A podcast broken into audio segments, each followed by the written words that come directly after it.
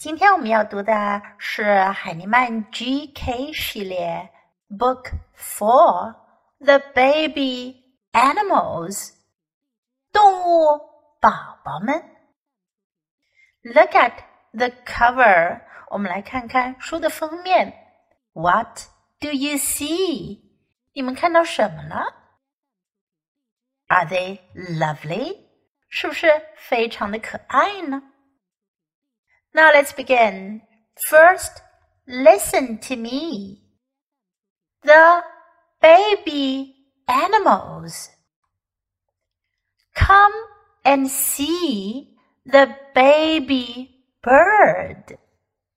Come and see a baby chick. Come and see the baby duckling.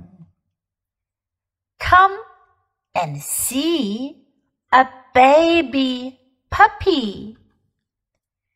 Come and see the baby kitten. Come and see a baby lamb. Come and see the baby piglet. Come and see the baby animals. 在这本书中，我们主要使用到的句型是 come and see，来看，come and see。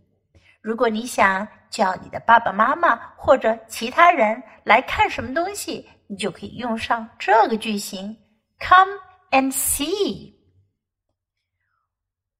我们还学到很多关于动物宝宝的称呼。在第一页当中，我们看到的是 bird，bird 是鸟，chick 小鸡，chick，duckling 小鸭子，duckling，puppy 小狗；puppy Kitten，小猫，kitten。我们在封面上看到的就是 four baby kittens。lamb 小羊，lamb。piglet 小猪，piglet。你会说这些动物宝宝们的名称了吗？再来，我们重复一遍 ：bird、chick、duckling、puppy。kitten, lamb, piglet。好，现在来跟 Jess 老师一起读吧。Let's read together, sentence by sentence. Repeat after me. The baby animals. Come and see the baby bird.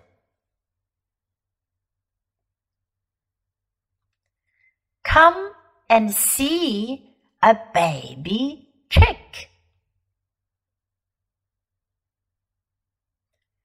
Come and see the baby duckling.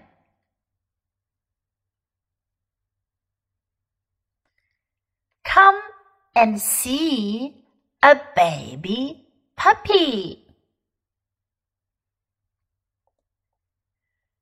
Come and see the baby kitten.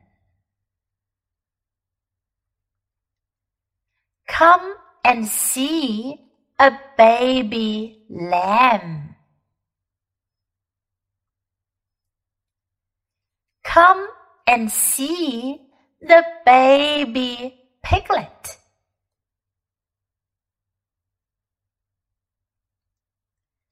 Come and see the baby animals. 这本书你会读了吗？你可以在优英语页面下方打卡处点击打卡，上传你的绘本朗读，有机会得到 Jess 老师指点你的发音哦。